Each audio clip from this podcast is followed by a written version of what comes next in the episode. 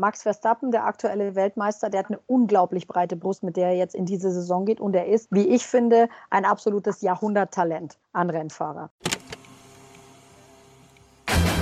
Moin und viel Spaß bei Kabinengespräch, dem Podcast von Moritz Zinken und Lukas Schibrita.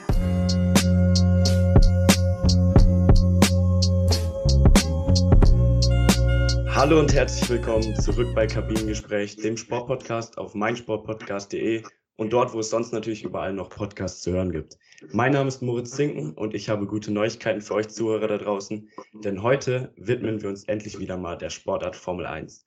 Und wenn wir schon bei guten Neuigkeiten sind, Lukas ist heute nicht dabei, denn er muss Klausuren schreiben.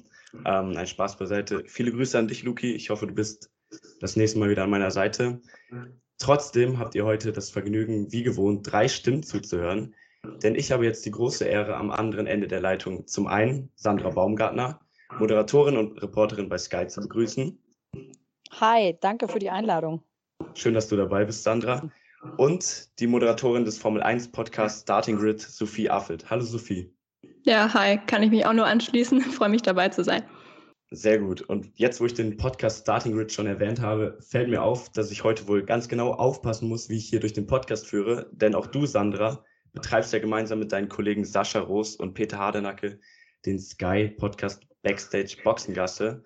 Also bin ich hier heute wirklich umgeben von Podcast-Expertinnen und muss aufpassen, dass mir nicht noch so ein Versprecher passiert. Aber du, ganz ehrlich, das gehört doch auch manchmal dazu. Wir plaudern ja einfach schön nett und da verspricht man sich einfach mal. Das passiert uns, uns ja auch. Ähm, wer Lust hat, der hört heute mal rein, kommt ja die neue Folge raus, immer dienstags, ob, ähm, mittags ab um 12, siehst du, da verspreche ich mich auch schon so ein bisschen, haben wir ähm, immer die neue Folge online bei Backstage Boxengasse. Sehr schön. Und wenn es ganz schlimm wird, schneiden wir es einfach raus und die Zuhörer kriegen es gar nicht mit. Ich freue mich jetzt wirklich sehr auf die Aufnahme hier mit ordentlich Frauenpower und apropos Freude. Ich habe wahnsinnige Vorfreude auf die neue Saison. Wie sieht es bei dir aus, Sophie? Kannst du es auch kaum abwarten, dann jetzt endlich die neue Generation der Autos auf der Strecke zu sehen und ja, wie sie ungehemmt ihre komplette Power entfalten? Ja, total. Also ich finde jetzt die ähm, Testfahrten haben auf jeden Fall richtig Lust schon gemacht. Ähm, ich finde, man war nach der letzten Saison fast so ein bisschen Formel 1 müde, weil es ja wirklich sehr, sehr viele Rennen waren und dann dieses Drama in Abu Dhabi noch am Ende. Ähm, von daher konnte ich eigentlich so eine kleine Pause auch ganz gut gebrauchen, aber die war jetzt definitiv auch lang genug und ähm, ich finde, die Testfahrten kann man natürlich immer nicht so viel rauslesen, aber haben schon relativ viel versprochen. Ich finde, es wirkt so, als wäre das Feld relativ eng zusammengerückt aktuell. Und äh, ja, die neuen Autos hast du ja auch schon angesprochen. Also man hofft ja auf besseres Racing. Bislang sieht es da auch relativ vielversprechend aus, dass es in die richtige Richtung geht. Und ähm, ja, bin sehr gespannt, was wir dann auch im Laufe der Saison noch sehen werden, weil ich glaube, da wird sich doch noch einiges entwickeln. Aber ja, wie gesagt, bislang ähm, bin ich sehr zuversichtlich und ähm, ja, doch freue mich inzwischen sehr, inzwischen vor allem auch auf den nächsten Samstag dann, wenn das erste Qualifying dann endlich ansteht. Genau, wir werden gleich noch ähm, genauer auf die Autos, auf die neuen Autos eingehen und die ganzen technischen Elemente ähm, und das Racing eben. Sandra, du bist als Reporterin für Sky immer ganz nah dran am Geschehen. Du warst jetzt auch bei den finalen Tests natürlich schon vom Mikrofon. Das erste Rennwochenende dieses Jahr wird ja auch in Bahrain stattfinden. Befindest du dich denn aktuell schon in Aufbruchstimmung? Wann geht der Flieger und wie sieht die Vorfreude aus, ja, wieder ganz nah an der Strecke den Formel-1-Piloten alle Details zu entlocken? Die Vorfreude ist natürlich immer riesengroß. Ähm, habe ja auch das Vergnügen schon gehabt. Dieses Jahr war schon beim allerersten Test in Barcelona. Also das erste Mal tatsächlich die neuen Autos direkt auf der Strecke gesehen. Ist immer extrem aufregend. Ist auch immer sehr, sehr ähm, ja mit viel Arbeit verbunden, rauf, runter, das Fahrerlager rennen, diverse Interviews machen etc. und trotzdem aber natürlich noch den Überblick behalten, ähm, was passiert denn auf der Strecke, hm, sich durch die Boxengasse bewegen, das ist schon immer super cool und bringt einen immer so ganz gut rein in dieses neue Motorsportjahr. Aktuell bin ich gerade noch zu Hause und bin tatsächlich am Koffer packen. Ähm, das funktioniert normalerweise so während der Saison sehr, sehr schnell. Also da habe ich schon so eine gewisse Routine. Aber so am Anfang ist es schon nochmal, da muss ich schon nochmal dreimal überlegen, dass ich auch alles dabei habe, was ich brauche. Sowas wie ganz wichtig für mich natürlich die In-Ears, dass ich an der Strecke auch Kontakt habe zu meinen ganzen Kollegen, weil wir da natürlich nur über Funk verbunden sind. Und wenn ich die nicht hören kann, ist natürlich blöd.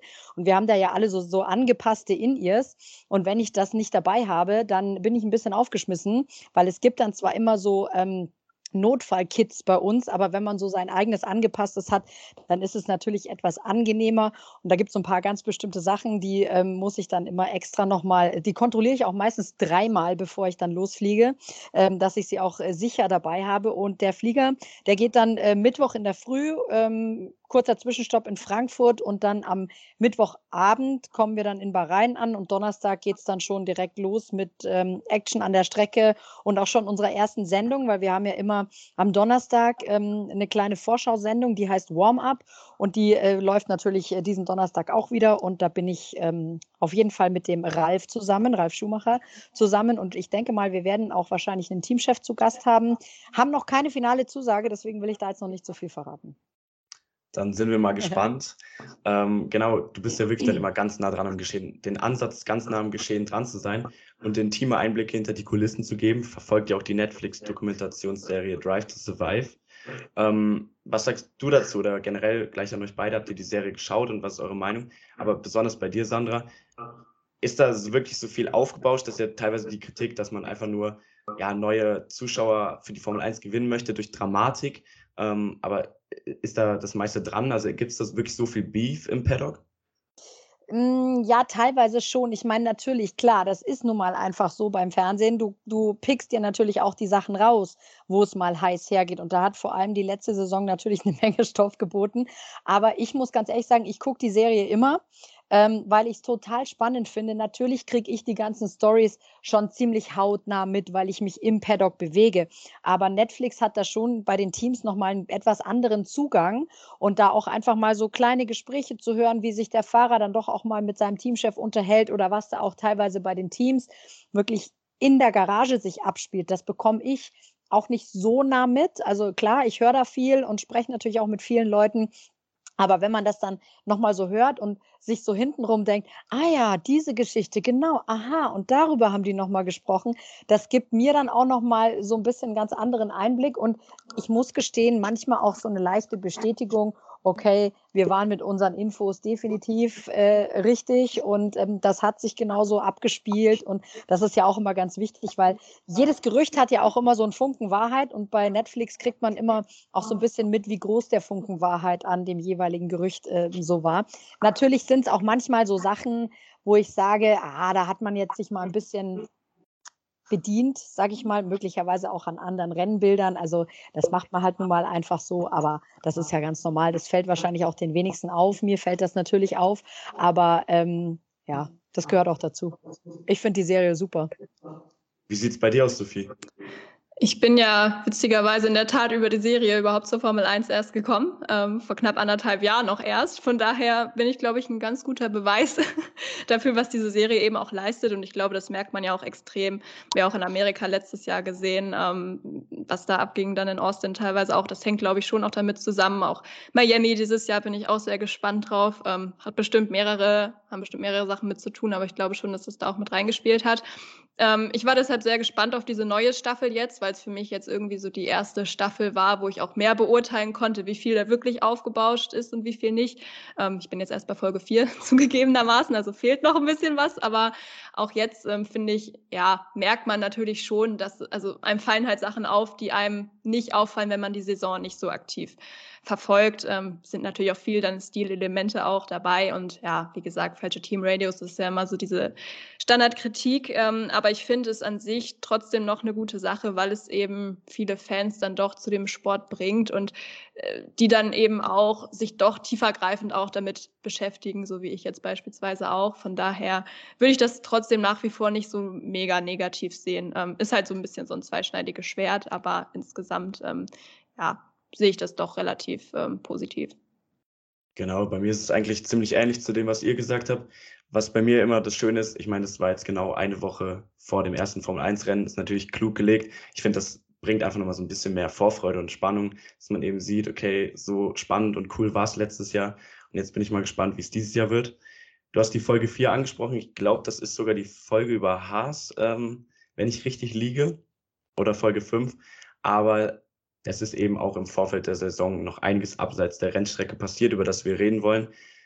Ich spreche hier natürlich vom schrecklichen Angriff äh, von Putin auf die Ukraine. Nun gab es eben einen russischen Fahrer im Grid und einen russischen Grand Prix. Sowohl Mazepin als auch das Rennen in Sochi wurden jetzt rausgeworfen. Im Nachhinein gab es jetzt noch ein Hackmack mit Drohungen von Nikita Mazepin gegenüber seinem ehemaligen Team Haas.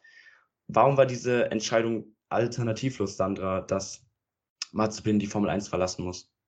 Naja, das hat ja vor allem damit zu tun, dass Haas entschieden hat, sich von dem Sponsor zu trennen, von, äh, von Ural Kali, was ja ähm, der, die Firma des Vaters ist. Und somit ähm, gibt es dann auch kein Geld mehr von der, von der Firma, von dem Sponsor für Haas. Und somit verliert dann so ein Fahrer halt eben auch seinen Platz. Also das ist einfach auch ganz normal, weil er hat halt nun mal diesen Platz bekommen, weil da eben auch ein Sponsorendeal dahinter steckt. Und wenn dieser Sponsorendeal dann einfach nicht mehr existiert, dann verliert er auch seinen Platz. Es ist ja jetzt auch nicht so, als hätte er in der letzten Saison mit überragender Leistung auf sich aufmerksam gemacht und hätte sich dadurch, ich sag mal, noch mehr empfohlen, dieses Cockpit zu behalten. Er war einfach viel langsamer als Mick Schumacher und das über weite Strecken der Saison hat sich immer, immer schwer getan mit dem Auto ich glaube, wenn er jetzt auf Augenhöhe gefahren wäre mit, ähm, mit, mit Mick, dann hätte man schon überlegen können von Haas Seiten aus, ob man ihn vor allem vielleicht für die ersten paar Rennen behält, weil so eine Suche nach einem Ersatzfahrer, nach einem neuen Fahrer, die ist ja auch extrem schwierig. Und ich finde, das war, hat natürlich auch die Saisonvorbereitung für Haas extrem gestört, dass sie sich mit diesen Themen jetzt da zusätzlich beschäftigen mussten, um dann auch nochmal einen neuen Fahrer zu finden, etc. Das ist ja alles, das willst du nicht haben in der Vorbereitung auf so eine Saison. Ich meine, abgesehen davon, dass wir natürlich alle der gleichen Meinung sind, dass die, dass die Geschehnisse in der Ukraine äh, absolut schrecklich, äh, furchtbar und, und auch nicht zu erklären sind, meiner Meinung nach. Und wir uns alle damit beschäftigen müssen, kam dafür Haas eben noch dazu, dass sie einen neuen Fahrer brauchen, dass sie sich äh, eben mit diesen Themen beschäftigen müssen. Wie gehen wir weiter vor mit einem russischen Sponsor? Ähm, ich finde, diese, diese Entscheidung ist richtig getroffen worden. Ich finde, die Entscheidung ist schnell getroffen worden, was auch sein musste. Und ähm, was Nikita Mazepin ja angekreidet hat, ist ja, dass er sagt, er hätte sich bereit erklärt, auch unter neutraler FIA-Flagge und so weiter und so fort zu fahren. Ja, aber er hat nie ein Wort zu diesem Konflikt verloren. Jetzt musst du natürlich sagen, okay, der ist auch jung, muss er das machen? Ich finde, er hätte es tun können, er hätte dazu was sagen können und im Endeffekt ging es ja auch darum, dass die FIA gesagt hat, wer als russischer Fahrer unter FIA-Flagge fahren will, muss sich auch einverstanden erklären mit äh, den FIA-Regeln. Und da steht natürlich auch ganz klar solche Sachen drin, dass es ähm, ne, keine Gewalt etc. Und wenn man sich damit nicht einverstanden erklärt, dann kannst du halt da auch nicht fahren. Er hat es nicht getan, also finde ich die Entscheidung absolut richtig. Jetzt haben sie eben meiner Meinung nach einen guten Ersatz gefunden äh, mit Kevin Magnussen. Aber ja, wie du schon ansprichst, man fragt sich, wann kann Günther Steiner mal wirklich in Ruhe arbeiten? Also bei Haas ist wirklich immer was los. Ähm, Sophie, du betreibst, wie gesagt, gemeinsam mit Kevin Scheuren den Podcast Starting Grid. Dort habt ihr in eurer letzten Ausgabe auch über dieses Thema gesprochen. Und was ich ganz, ähm, ja, was mir im Kopf geblieben ist, Kevin hatte gesagt, dass ähm, ja dieser russische Rookie eben so porträtiert wurde, dass man fast von einem Segen sprechen kann, dass Hasen und Mazepin losgeworden ist. Was ist deine Meinung dazu? Ja, wie gesagt, die, was die Netflix-Darstellung angeht, ich habe gehört, das soll wirklich sehr interessant sein, aber die Folge habe ich in der Tat noch nicht gesehen. Ähm, aber ja, ich bin da ehrlicherweise auch auf, auf Kevins Seite. Ich glaube, also natürlich hat sich das jetzt unter diesen Umständen keiner gewünscht, das ist ja völlig klar. Ähm, trotzdem glaube ich, dass es durchaus jetzt schon eine Chance auch ist, ähm, für das Team jetzt nochmal ein bisschen neu anzufangen, wobei man das so vielleicht auch gar nicht zwangsläufig sagen kann, weil mit Kevin Magnussen kommt ja eben einer ins Team, der das Team schon sehr, sehr gut kennt. Klar kann man jetzt sagen, der war ein Jahr raus, aber ähm, ich meine, er ist immerhin noch andere Rennserien gefahren und war jetzt nicht komplett weg irgendwie vom Rennsport und ähm, hat jetzt zwar ein bisschen den Nachteil, dass er das Auto jetzt nur von den paar Testtagen kennt. Ähm, da ja, kam dann ja teilweise auch nicht ganz so viel ähm, an Kilometern zusammen, aber an sich, ähm, er kennt das Team sehr gut. Ich glaube, er hat 119 Grand Prix schon gefahren. Ähm, also ja, der wird auch, denke ich, sehr motiviert sein, weil es jetzt eben auch nochmal eine Chance ist, mit der er, glaube ich, so nicht gerechnet hat. Und ähm, ich glaube, dass er gerade mit Mick Schumacher zusammen wirklich ein sehr, sehr gutes Duo bildet und dass das auch ein ja, eine Paarung ist, die das Team durchaus auch vorantreiben kann, weil das war halt so das, was einem mit Marzipin so ein bisschen gefehlt hat, dass du wirklich das Gefühl hast, die können nach vorne kommen und sich auch gegenseitig irgendwie ein bisschen anstacheln, weil ich glaube auch, dass Mick Schumacher eben jetzt durchaus eine größere ähm, Herausforderung hat ähm, und manche wachsen ja auch wirklich erst mit ihren Aufgaben und das kann ich mir bei Mick in dieser Saison auch sehr, sehr gut vorstellen. Von daher, ähm, ja, es war ein sehr chaotischer Saisonstart bislang für Haas, aber ich glaube durchaus, dass man dadurch, ähm, ja, oder dass man daraus auch doch einiges Positives ziehen kann. Ähm, wie es dann läuft, muss man die Saison wahrscheinlich abwarten. Ähm, ist jetzt wahrscheinlich noch ein bisschen schwer zu beurteilen, aber ich glaube schon, dass man das mehr als ähm, ja, Chance schon sehen kann, als als großes Pech jetzt in dem Moment. Danke bis hierhin. Wir sprechen nach einer kurzen Pause gleich weiter über die neue Formel 1 Generation der Autos und eure Predictions bezüglich der Teams. Du hast jetzt schon mal den ersten Einblick zu einem Driver-Line-Up gegeben, Sophie, und dann hören wir uns gleich wieder. Weiter geht's jetzt bei Kabinengespräch mit der großen Formel 1 Vorschau auf die neue Saison. Zu Gast sind immer noch Sandra Baumgartner und Sophie Affelt. Und wir wollen jetzt mal etwas ins Detail gehen, was die Formel 1 Autos 2022 angeht. Die neue Formel 1-Saison soll ganz unter dem Motto mehr Spannung und besseres Racing stehen. Die neue Autogeneration soll kurz gefasst dank Änderungen in der Aerodynamik den Effekt minimieren, dass verfolgende Autos von Luftumwirbelungen, also der sogenannten Dirty Air, zu stark betroffen sind. Der Ground-Effekt wurde eben auch wieder eingeführt, also die Umleitung der Luft unter dem Auto mit dem Resultat eines erhöhten Anpressdrucks. Es kämpfen einige Teams allerdings mit Problemen. Sophie, erklär uns doch gern mal, was es damit auf sich hat und gib mal ein kurzes Update dazu. Ja, ist natürlich gut, den äh, diejenige zu fragen, die Physik in der Schule gleich abgewählt hat, als es ging. Aber im Grunde, genau, kommt dieses Porpoising eben auch durch diesen Ground-Effekt. Man hatte das damals, als äh, die Ground-Effekt-Autos in der Formel 1 auch ein Thema waren, vor einigen Jahrzehnten, äh, ja, kam dieses Problem auch schon auf. Es war aber jetzt gerade aktuell ähm, ja doch relativ überraschend doch für viele Teams. Man hatte das in Barcelona ja dann das erste Mal beobachtet. Es geht ja einfach darum, dass ähm, jetzt durch den Ground-Effekt versuchen ja die Teams möglichst nah am Boden zu fahren auch. Ähm, und dadurch kann es eben gerade bei hohen Geschwindigkeiten auf den Geraden dann passieren, dass das Auto so weit an den Boden kommt oder sogar aufsetzt, dass dieser Luftstrom halt quasi abreißt und äh, dadurch dann gar kein Abtrieb mehr generiert wird, das Auto wieder hochgeht, aber wenn es wieder oben ist, natürlich dann äh, auch wieder neu angesogen wird und dadurch entsteht eben dieses Hüpfen, ähm, Purposing, Bouncing. Es gibt jetzt viele Begriffe, die man irgendwie dafür verwenden kann und ähm, das war natürlich so die große Aufgabe auch zwischen den Tests in Barcelona und Bahrain, das jetzt eben in den Griff zu bekommen. Ähm, viele Teams Teams haben es auch ganz gut hinbekommen eigentlich oder sagen zumindest, dass sie wissen, wie sie es ähm, abstellen können. Ähm, Mercedes ist so überraschenderweise das Team, wo das damit aktuell noch am meisten zu kämpfen scheint. Ähm, das Ding bei diesem Porpoising ist halt, es lässt sich eigentlich ziemlich leicht lösen, indem man zum Beispiel das Auto einfach höher anstellt, aber dadurch ja, geht natürlich auch wieder Performance verloren. Und die Frage ist halt aktuell, welches Team es am besten schafft, da irgendwie den Kompromiss zu finden. Ähm, ja, dass man dieses Problem halt so gut es geht ausmerzen kann, ohne ähm, dabei viel Performance zu verlieren. Und wie gesagt, das ist bei Mercedes aktuell noch das größte Problem. Andere Teams haben das ganz gut in den Griff bekommen, habe ich ja schon gesagt. Ähm, zum Beispiel auch Red Bull scheint damit kein Problem mehr zu haben. Auch Ferrari kommt damit ganz gut klar. Die hatten ja in Barcelona noch riesige Probleme damit. Ähm, viele haben vielleicht auch dieses Video von Charles Leclerc auf Social Media gesehen, wo man sich wirklich dachte, aua, ähm, sieht jetzt ein äh, bisschen schmerzhaft aus auf Dauer. Und äh, auch McLaren scheint da ganz gut äh, dabei zu sein. Die hatten eigentlich das Problem in Barcelona auch noch gar nicht. Ähm, und ja, deshalb sind die Teams, was das angeht, zumindest ein bisschen im Vorteil wohl aktuell. Du hast die Probleme bei Mercedes angesprochen.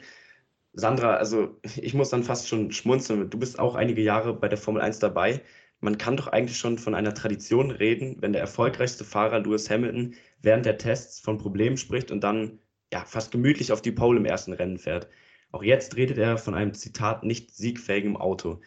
Was sagst du, ist da wirklich diesmal mehr dran oder ist das wieder nur eine Art von Psychologie, ein bisschen Demut ausspielen, um dann ja die Konkurrenz doch zu überraschen und auf Pole zu fahren?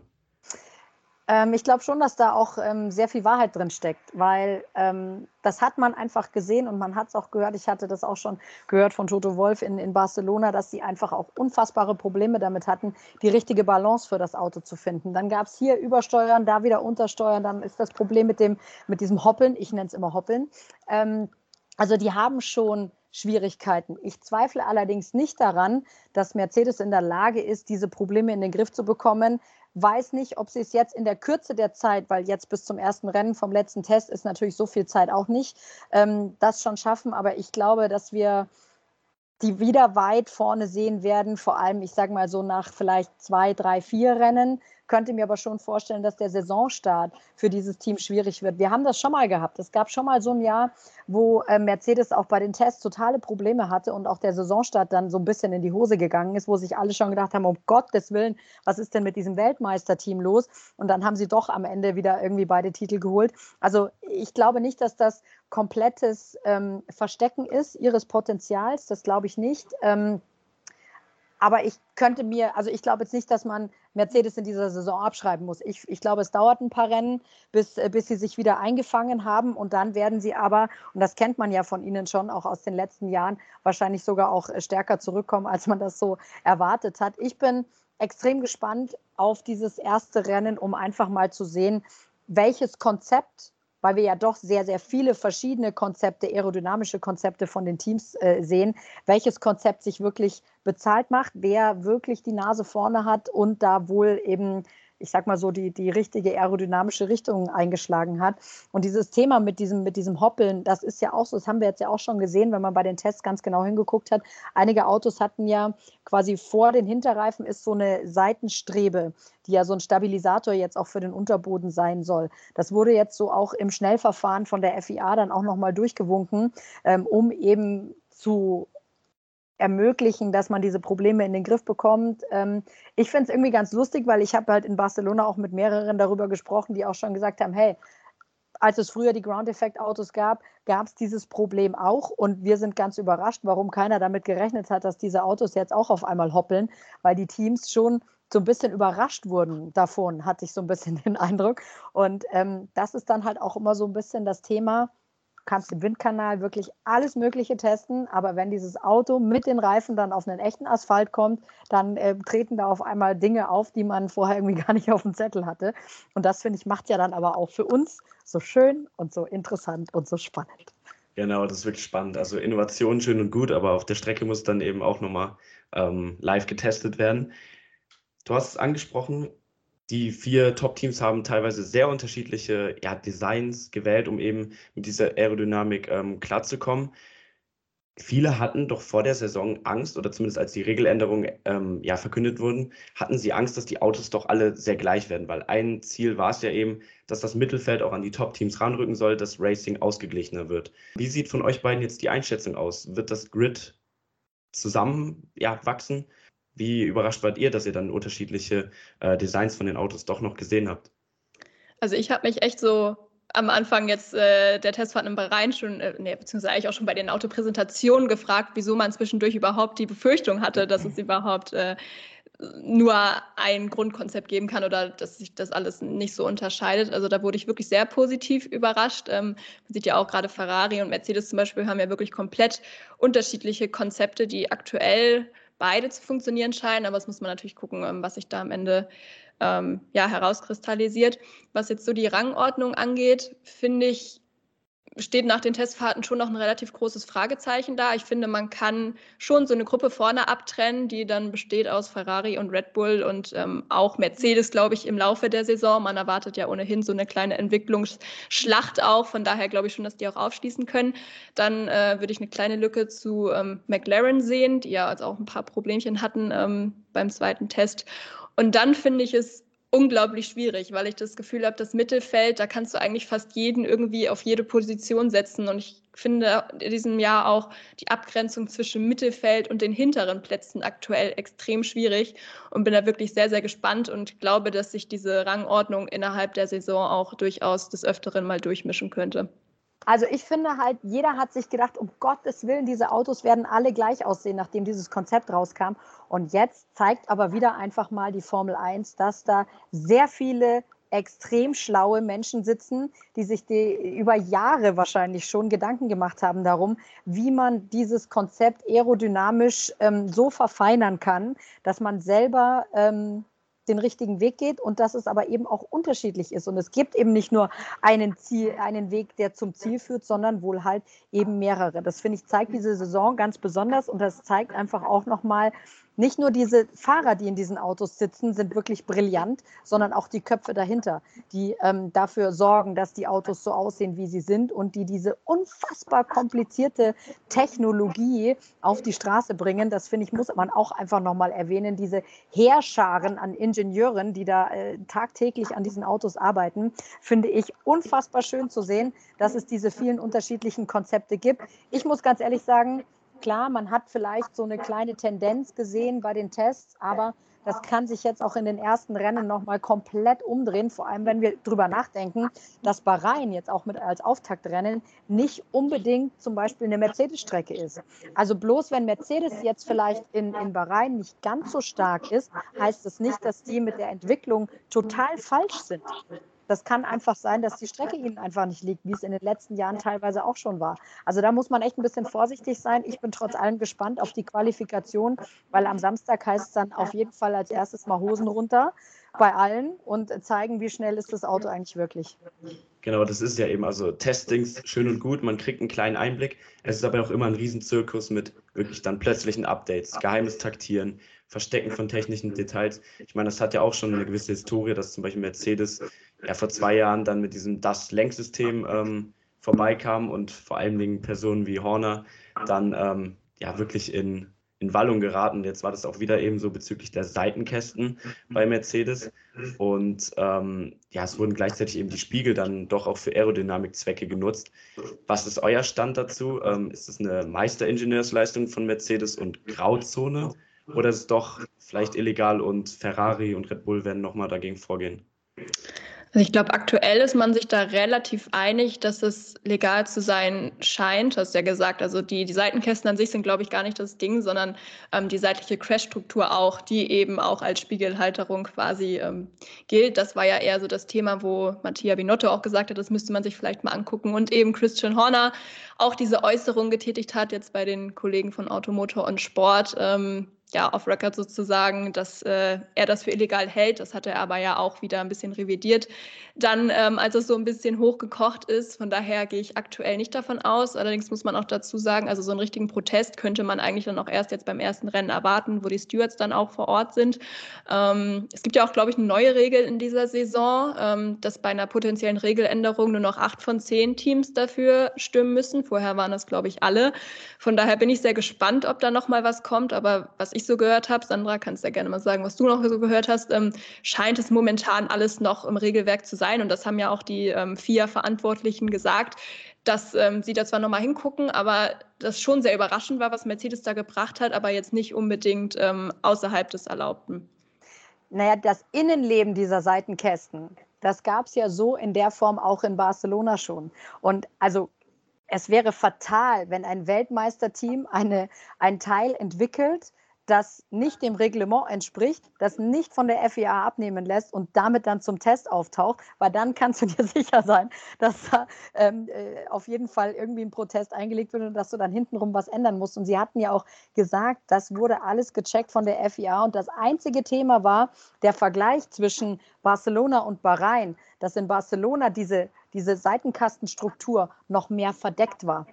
Sie haben einfach diese Abdeckung im Prinzip weggenommen und ähm, daher kamen, kamen alle auf einmal auf die Idee, oh, das ist aber ein ganz komplett neues Seitenkastendesign. Ja, jetzt überleg doch aber auch mal, es war ja auch nicht viel Zeit zwischen Barcelona und Bahrain. In der Zeit schaffst du es ja auch nicht, ein komplett neues Design zu entwickeln, das nicht vorher schon geplant war. Also die innere Struktur ist immer gleich gewesen, war auch so abgenommen. Insofern glaube ich auch nicht, dass es da einen großen Protest geben wird. Und auf der anderen Seite Red Bull kam ja auch im Prinzip zum letzten Testtag dann auch nochmal mit so einem äh, aerodynamischen Update. Also das ist so ein bisschen immer dieses, ne, wer im Glashaus sitzt, der sollte nicht mit Steinen werfen, weil die geben auch schon Anlass. Da könnte man auch sagen, hey, FIA, guckt euch das nochmal genau an, ob das alles so dem Reglement entspricht.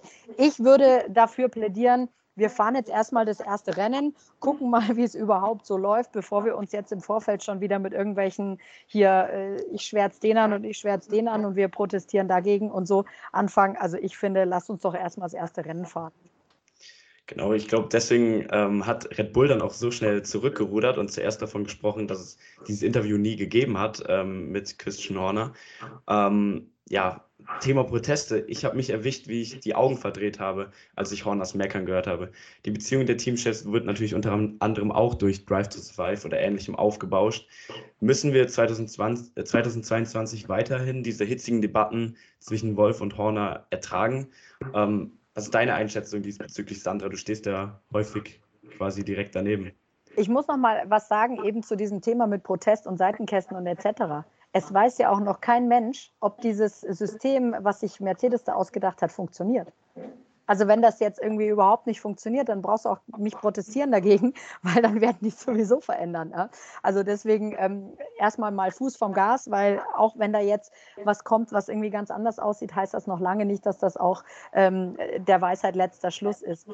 Zu deiner Frage jetzt, Moritz, ähm, ja klar werden wir uns weiter damit beschäftigen und diese Beziehung dieser Teamchefs, also ganz ehrlich, die werden nie zusammen in Urlaub fahren. Das ist ganz klar. Die sprechen miteinander, haben wir auch jetzt gesehen in, in, ähm, in Bahrain, wenn die sich im Fahrerlager begegnen, die, die begrüßen sich, die sprechen ganz normal miteinander, aber dass die jetzt nicht Best Friends sind, das ist, glaube ich, auch irgendwie ganz klar und werden sie auch nie sein. Und ich muss ganz ehrlich sagen, mir macht das auch einfach Spaß, weil da merkt man, die fighten mit allem, was sie haben nämlich dann auch möglicherweise die Teamchefs untereinander und jeder verteidigt sein Team bis aufs Blut. Und das zeigt einfach auch diese Leidenschaft, die beide für den Motorsport haben.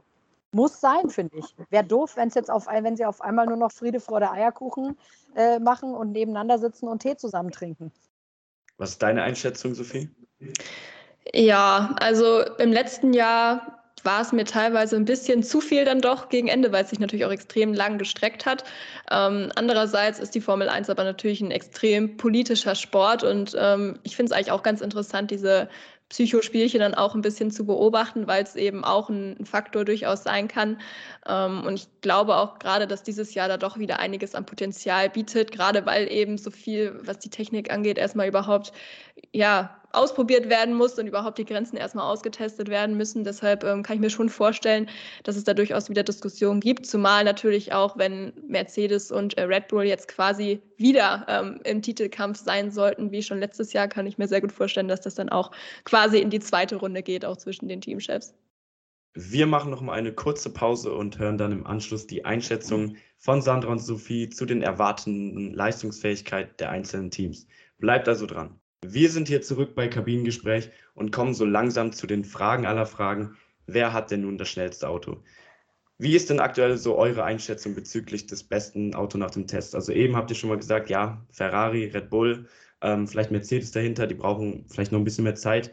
Viele Experten erwarten eben einen Dreikampf zwischen den drei. Geht ihr da mit? Wird es komplett offen sein?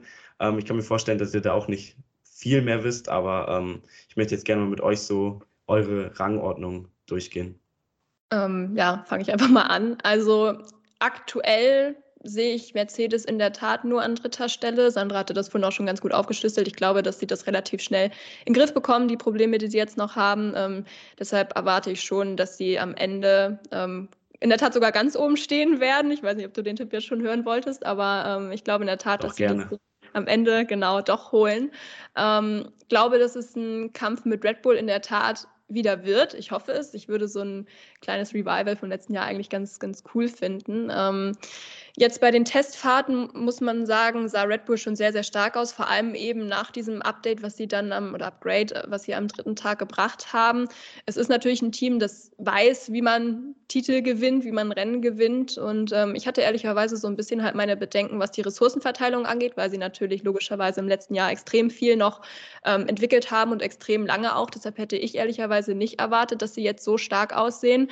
Ähm, aber da hat Adrian Newey anscheinend auch wieder ganze Arbeit geleistet und auch Dr. Helmut Marko wirkte wirklich wahnsinnig zufrieden. Also ich finde, man sieht ihn selten so happy, wie er wirklich nach dem dritten Tag war.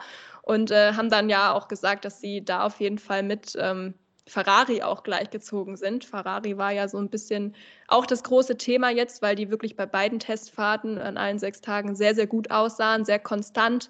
Ähm, haben natürlich eine super Fahrerpaarung, die kamen auch beide sehr, sehr gut klar mit dem Auto, bei allen Bedingungen, bei allen, ähm, ja, auf allen Reifen. Aber du hast es vorhin auch schon angedeutet, Moritz, das muss man immer sehr, sehr mit Vorsicht genießen, auch bei den Testfahrten. Ich glaube schon, dass Ferrari einen großen Schritt nach vorne gemacht hat in diesem Jahr, auch verglichen zu letztem Jahr. Sie haben ja auch viel am Motor gearbeitet. Das hatte sich auch Ende des letzten Jahres schon gezeigt. Ist ja auch sehr wichtig, dass das gut läuft. Wir haben ja auch den Engine Freeze noch in diesem Jahr, dass da die Entwicklung eingefroren wird. Und ähm, an sich gehört Ferrari natürlich auch vorne mit dazu. Und wie gesagt, ich glaube, sie haben einen Schritt nach vorne gemacht. Ich bin allerdings ein bisschen unsicher, ob sie es am wirklich am Ende schaffen, um den Titel mitzufahren. Also ich glaube schon, dass sie auch aus eigener Kraft um Rennsiege kämpfen können, vor allem auch am Anfang, weil sie das Auto, glaube ich, auch sehr gut kennen gerade, weil sie eben auch seit Barcelona kaum was verändert haben, sondern mit demselben Paket wirklich auch unterwegs waren. Ich weiß aber nicht, ob es am Ende genug ist, um wirklich den Abstand ähm, vom letzten Jahr über einen Winter aufzuholen. Ich glaube, da muss man vielleicht noch ein bisschen vorsichtig sein. Ähm, ja, aber deshalb würde ich aktuell ähm, schon Mercedes am Ende des Jahres auf 1 sehen, äh, vor Red Bull und dann Ferrari ähm, auf 3, wäre so meine Einschätzung, gerade was die, die Spitze angeht. So für den Anfang muss ich euch ganz ehrlich sagen, ich habe keine Ahnung, wer wirklich schnell ist. Und das finde ich aber auch echt richtig gut, weil es war jetzt die letzten Jahre immer so, dass du in so eine Saison gegangen bist und wusstest, ja, okay, Mercedes ist da irgendwie vorne mit dabei und jetzt gucken wir mal, ob Red Bull rankommt oder ob sie trotzdem noch zu weiten Abstand haben. Ferrari konntest du die letzten paar Jahre eigentlich ehrlicherweise total abschreiben. McLaren hat die letzten Jahre überrascht und jetzt finde ich, also ich sehe schon diese vier Teams eigentlich in der Vor also vorne mitmischen. Das sind für mich die Top 4 dieses Jahres. Aber wer jetzt wie schnell ist und wer jetzt auch, ähm, ja, wie, wie viele Probleme auch mit Haltbarkeit hat, das ist ja gerade bei so einer großen Regeländerung auch immer ein riesen, riesen Thema. Ähm, das lässt sich einfach momentan überhaupt nicht abschätzen. Ich glaube, dass äh, Ferrari eine große Rolle spielen kann dieses Jahr weil man bedenken muss, die hatten in den letzten Jahren extrem viele Probleme, auch im Hintergrund strukturell. Die haben äh, ständig die, äh, die, die das Personal gewechselt, dann, war, ähm, dann wurden die, die die Strukturen wieder verändert. Das bringt alles Unruhe. Das lässt sich nicht konzentrieren auf den Sport an sich. Das gab es bei, äh, bei Red Bull und bei Mercedes nicht. Die hatten einfach immer eine feste Struktur, konnten sich darauf verlassen und konnten damit arbeiten. Ferrari hat sich jetzt sortiert hat zwei super gute Fahrer, wie ich finde, die auch sehr, sehr gut zusammenarbeiten, die auch sehr gut zu diesem Team passen. Und deswegen glaube ich, dass wir von Ferrari sehr viel sehen können in diesem Jahr. Ob es dann wirklich auch im allerletzten Schritt dafür reicht, ganz oben zu stehen, kann man, glaube ich, jetzt noch nicht abschätzen. Und ich hoffe ganz persönlich, dass äh, McLaren einfach diese, diesen ähm, Erfolg, den sie jetzt letztes Jahr auch hatten, fortführen können, da weiterkommen, weil das ist auch ein klasse Team, finde ich. Also nicht zuletzt Andy Seidel, als er zu McLaren gekommen ist, hat er auch sehr, sehr viel bewegt und ähm, hätte es meiner Meinung nach auch total verdient, da jetzt mal große Erfolge zu feiern wieder. Auf der anderen Seite frage ich mich zum Beispiel, was ist denn mit so einem Team wie mit Alpine? Die sind für mich im Moment genau in der Phase, in der es Ferrari vor einigen Jahren war, weil die momentan auch sehr, sehr viel Personalwechsel gerade in der Teamführung haben. Und das bringt immer Unruhe. Das lässt sich einfach nicht vernünftig arbeiten, wobei die natürlich gerade mit Fernando Alonso einen der absolut besten Fahrer im Feld haben, nach wie vor, auch in dem Alter noch. Und äh, ich glaube, dass das Team extrem von seiner Erfahrung profitieren kann. Auch Esteban Ocon kann das extrem von, von Fernando Alonsos Erfahrung profitieren. Und ich bin auch total happy, dass so ein Fahrer wie Fernando auf jeden Fall noch dabei ist. Der bereichert dieses Feld. Aber zum Beispiel Alpine ist für mich so ein, noch so ein richtiges Fragezeichen in diesem Jahr. Die kann ich nicht einsortieren. Haben die sich gut entwickelt? Sind die eher wieder weiter hintergerutscht? Das finde ich ähm, eine ganz schwierige Frage zum Beispiel. Ja, generell, also vor allem Aston Martin, also ähm, da weiß ich auch nicht, die, um die wurde nicht wirklich viel gesprochen jetzt, ähm, waren eher unauffällig. Ja, was denkt ihr da? Habt ihr irgendwie mehr ja, Ahnung, kann sich Sebastian Vettel dieses Jahr über ein besseres Auto und größere Punkteausbeute freuen? Wie, wie seht ihr das?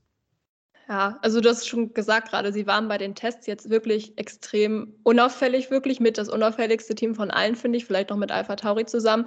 Ich glaube aber nicht, dass das unbedingt was Schlechtes sein muss. Also ich würde halt denken, lieber nicht auffallen als negativ auffallen. Und gerade im letzten Jahr sind sie ja bei den Tests auch sehr negativ aufgefallen. Von daher glaube ich schon, dass sie da in diesem Jahr einen guten Schritt gemacht haben. Ähm, die Zeiten sind, wie gesagt, nicht so richtig aussagekräftig, was jetzt so die Longruns angeht, sahen sie aber wohl ganz gut aus. Und du hast jetzt ja Sebastian Vettel eben auch schon angesprochen. Für den wird es, glaube ich, wirklich ein ganz entscheidendes Jahr auch sein. Ähm, der muss, glaube ich, schon eine Steigerung auch seitens des Teams sehen, was das Auto angeht, um auch wirklich noch ähm, die Motivation zu haben, auch weiterzumachen. Und ähm, ich weiß nicht, ob er das hätte, wenn es jetzt so läuft wie im letzten Jahr.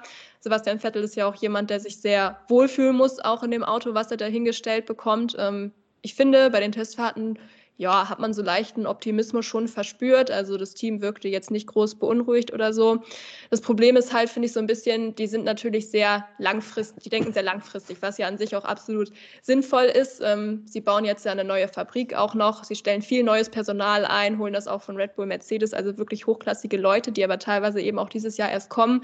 Die Fabrik wird, wie gesagt, auch gerade noch gebaut. Das heißt, viele Effekte werden, glaube ich, erst in zwei, drei Jahren wirklich sichtbar sein. Ähm, eins, was vielleicht ähm, jetzt schon eine Rolle spielen kann, ist dieser Teamchefwechsel eben. Ähm, Ottmar Saffenhauer ist ja jetzt raus. Stattdessen äh, ist jetzt Mike Krack ähm, im Team. Vielleicht so auch ein bisschen frischer Wind äh, tut vielleicht auch ganz gut. Der kommt ja auch vom BMW. Ist so ein bisschen so eine ähnliche Story wie bei Andy Seidel. Den hatte Sandra eben auch schon angesprochen. Da hat das ja sehr, sehr gut funktioniert. Ich bin gespannt, was Mike Krack dann ähm, machen kann. Der hat ja mit Vettel auch schon mal zusammengearbeitet vor einigen Jahren, hat auch selbst einen Ingenieurshintergrund. Das könnte, glaube ich, auch ganz hilfreich sein. Von daher bin ich bei Aston Martin relativ positiv eingestellt, dass sie einen Schritt nach vorne machen können. Sie waren ja letztes Jahr nur auf Platz sieben. Das ist sicherlich nicht das, was man von ihnen erwartet hat. Aber ich habe es jetzt schon öfter gesagt. Also ich glaube, dieses Mittelfeld ist so eng beieinander, dass ähm, da eigentlich sehr, sehr viele Positionen möglich sind. Also ich bin fest davon überzeugt, dass es bei Aston Martin nicht so ein, ich nenne es jetzt mal solchen Jahr wird wie letztes Jahr, weil die natürlich auch sehr, sehr früh aufgehört haben, das äh, letztjährige Auto weiterzuentwickeln, sondern sich voll und ganz fokussiert haben auf die Entwicklung für dieses Jahr.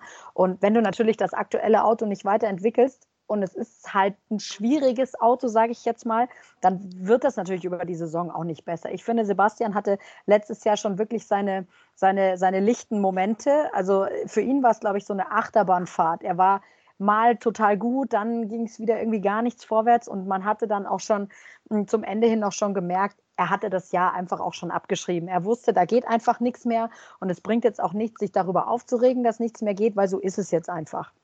Und äh, sie hatten sich einfach schon fokussiert auf das kommende Jahr, ähm, was, glaube ich, auch ganz gut war. Ähm, ich glaube, dass die stark sind, ehrlich gesagt, weil Sebastian kann man immer ganz gut die ganzen Emotionen im Gesicht ablesen. Also der kann sich, der kann, der hat kein Pokerface, der kann sich schlecht, schlecht verstellen. Und das ist mir schon auch bei den Tests aufgefallen. Der war schon zufrieden.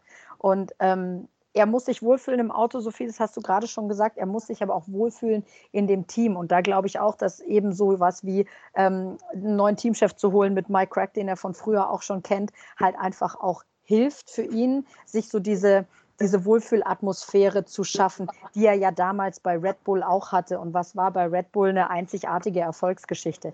Ich glaube jetzt nicht, dass Aston Martin dieses Jahr um den Titel mitfahren kann, aber ich glaube, dass wir die auf jeden Fall weiter vorne sehen werden über, über weite Strecken in diesem, diesem Rennen, in diesem Rennkalender, äh, als wir es letztes Jahr getan haben.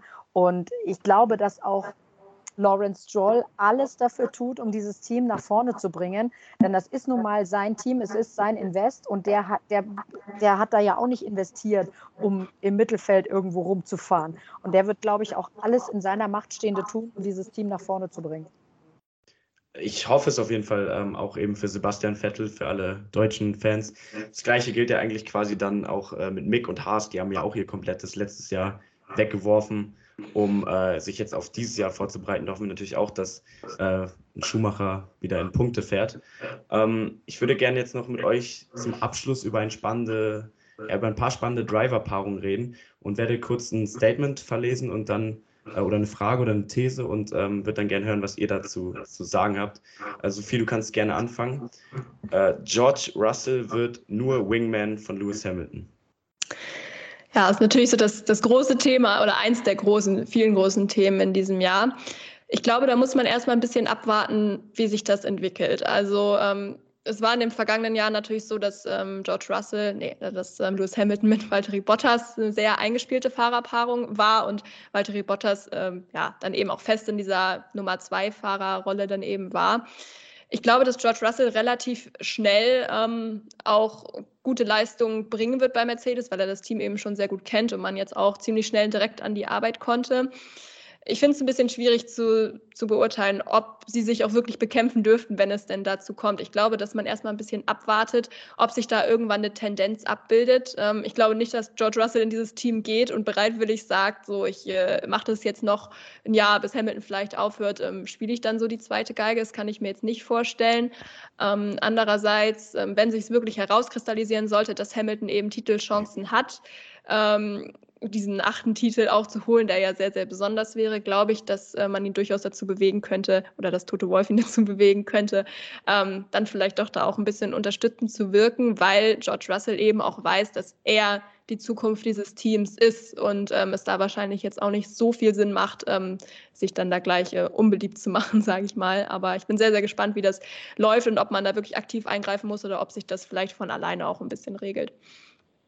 Ich sage zu dieser These nein.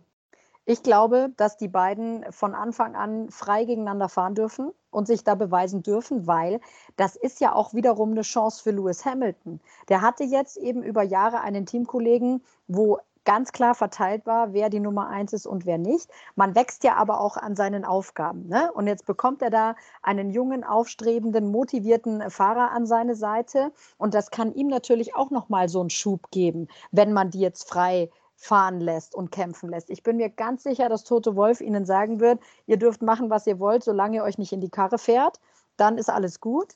Und ich glaube aber auch, sollte es zum Ende des Jahres darauf hinauslaufen, dass ähm, sich Lewis Hamilton mit einem anderen Fahrer, nicht dem eigenen Teamkollegen im WM-Kampf befindet, bin ich fest davon überzeugt, dass sich auch ein George Russell unterordnen würde und Teamorders befolgen würde, um eben dem besseren Fahrer in der WM-Wertung die Chance eben zu ermöglichen, weil das gehört ja auch dazu. Und es geht ja vor allem nicht nur um die Fahrertitel, es geht ja auch um die Konstrukteurstitel, wo wir jetzt mal davon ausgehen, dass Mercedes sich definitiv in einem Zweikampf befinden wird oder möglicherweise in einem Dreikampf mit einem anderen Team. Und da musst du als ähm, Fahrer einfach auch mal zurückstecken, weil für das Team ist nun mal die Konstrukteurswertung die wichtige und da gilt es, so möglichst viele Punkte zu sichern und wenn es dann heißt, dafür Plätze halten in einem Rennen oder was auch immer, dann musst du da auch folgen und sonst hast du auch, glaube ich, bei Toto Wolf echt schlechte Karten, wenn du ähm, dich in so einer Sache dann nicht unterordnest und das glaube ich, da ist George Russell auch intelligent genug,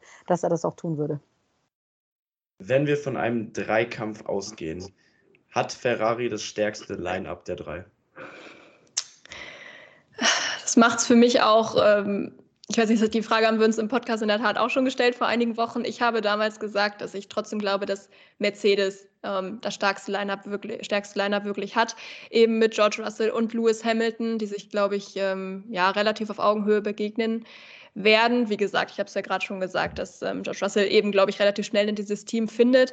Trotzdem ist Ferrari, glaube ich, sehr stark dabei. Ich glaube, Sandra und ich haben es beide vorhin schon erwähnt. Ähm, die passen beide sehr gut ins Team und äh, dass Carlos Sainz da so einschlägt wie eine Bombe letztes Jahr, das äh, konnte man so zwingend auch nicht erwarten. Ich bin gespannt, ob er das in diesem Jahr auch wieder so bringen kann, die Leistung, und ob Charles Leclerc ähm, vielleicht auch ein bisschen analysieren konnte, warum er diese Leistung im Verhältnis zu Sainz jetzt nicht so bringen konnte.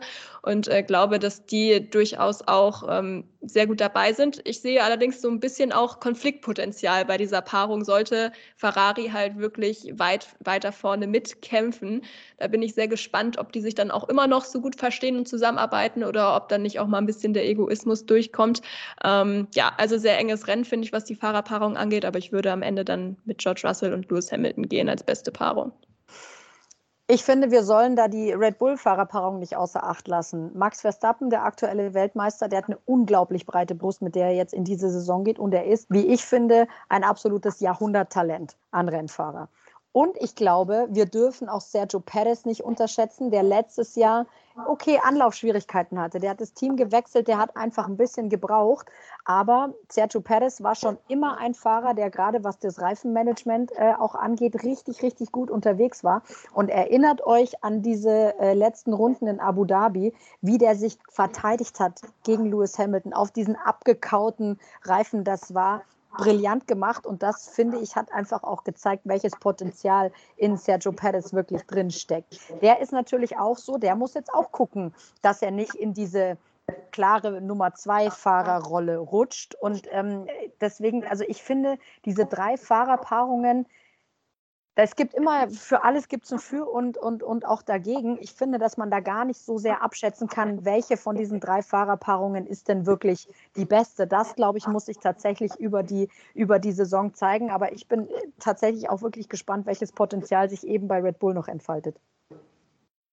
Definitiv. Also ich meine, wenn wir uns mal erinnern, für mich war es der wirklich der Moment äh, des, ja, der letzten Formel 1-Saison, wie Perez da verteidigt hat. Also das gibt mir immer noch Gänsehaut und schaue ich mir manchmal auch noch auf YouTube an.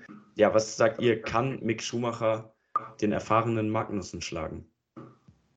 Sandra, kannst gerne mal anfangen. Ich rede ja hier die ganze Zeit. ähm, ich ich glaube, ich glaub, dass er es schaffen kann, ja. Ich glaube, dass er es schaffen kann. Ich sehe Jetzt erstmal die, also Gefahr würde ich es nicht sagen, aber erinnert euch mal daran, als Kevin Magnussen und Romain Grosjean in dem Team gefahren sind, da hat es auch öfter mal zwischen den Teamkollegen geknallt. Also Kevin Magnussen ist jetzt auch nicht der, der einfach so zurücksteckt. Und da gab es ja auch schon im Feld einige Fahrer, die, äh, sagen wir mal so, jetzt nicht so gut zu sprechen waren auf Kevin Magnussen, zum Beispiel Hülkenberg, ja.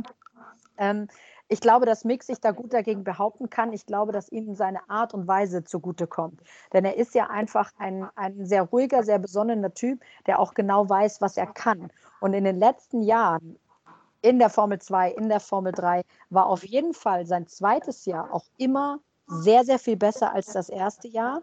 Jetzt hat er ähm, den Vorteil, er kennt das Team auch sehr gut aus letztem Jahr. Ähm, Kevin Magnussen war ein Jahr raus, das darf man natürlich auch nicht vergessen. Klar, der ist jetzt nicht so weit weg vom Team, aber muss sich auch erstmal wieder an alles gewöhnen. Wir wissen nicht, ob die Abläufe noch die gleichen sind, wie, wie zu der Zeit, als er, noch, als er noch Stammfahrer war oder wie viel sich da jetzt auch geändert hat.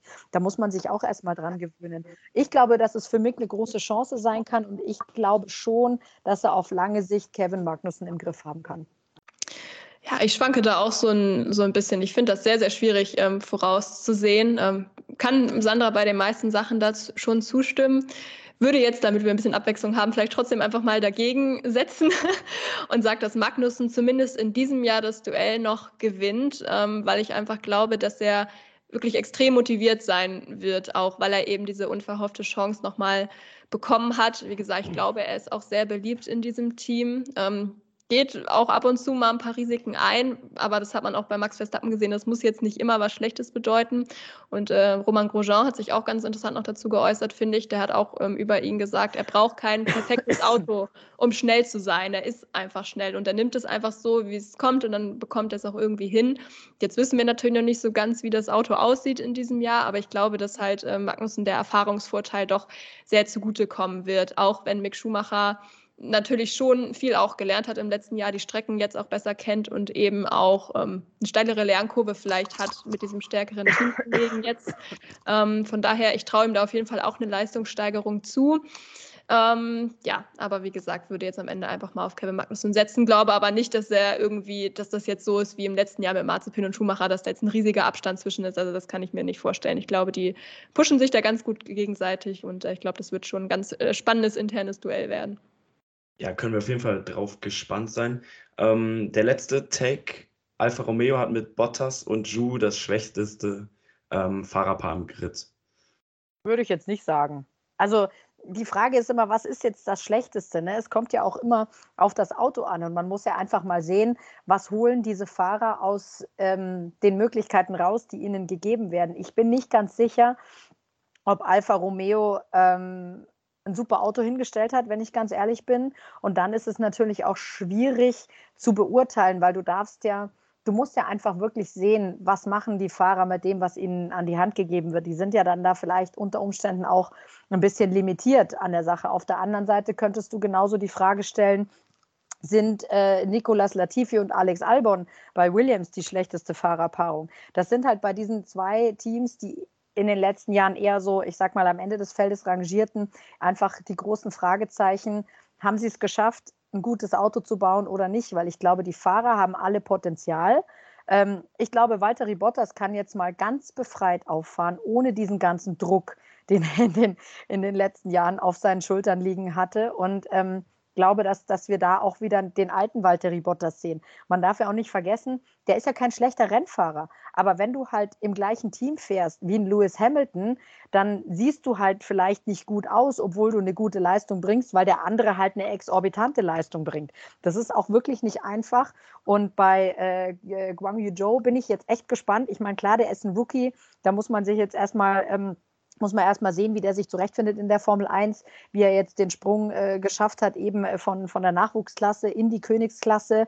Das finde ich ist auch noch so ein ganz unbeschriebenes Blatt für mich. Das möchte ich gar nicht einschätzen, weil ich finde, das hatten wir jetzt schon öfter gesehen, dass, dass Fahrer, die in der Formel 2 auch gut performt haben, dann in die Formel 1 kamen und echt Schwierigkeiten hatten über ein paar Jahre. Da war Lance Stroll zum Beispiel auch dabei. Der war in der Formel 2 super gut und dann kam er zur, kam er zur Formel 1 und hatte echt Anlaufschwierigkeiten. Also da bin ich, äh, da bin ich gespannt, aber ich würde nicht sagen, dass es die schlechteste Fahrerpaarung ist.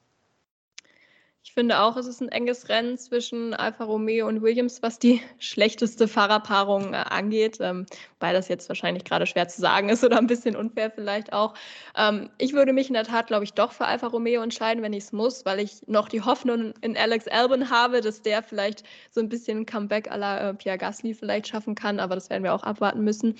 Ich finde bei Alfa Romeo generell, dass dieses Team relativ blass wirkt, auch schon die letzten Jahre und nicht so richtig vorankommt. Und ich finde auch die Fahrerpaarung relativ unspektakulär. Ähm, Sandra, du hattest jetzt eben Bottas ja auch schon angesprochen. Ich bin sehr gespannt äh, dieses Jahr auf ihn. Ich glaube auch, dass es ihm gut tut, auch mal weg von diesem Mercedes-Kosmos zu kommen.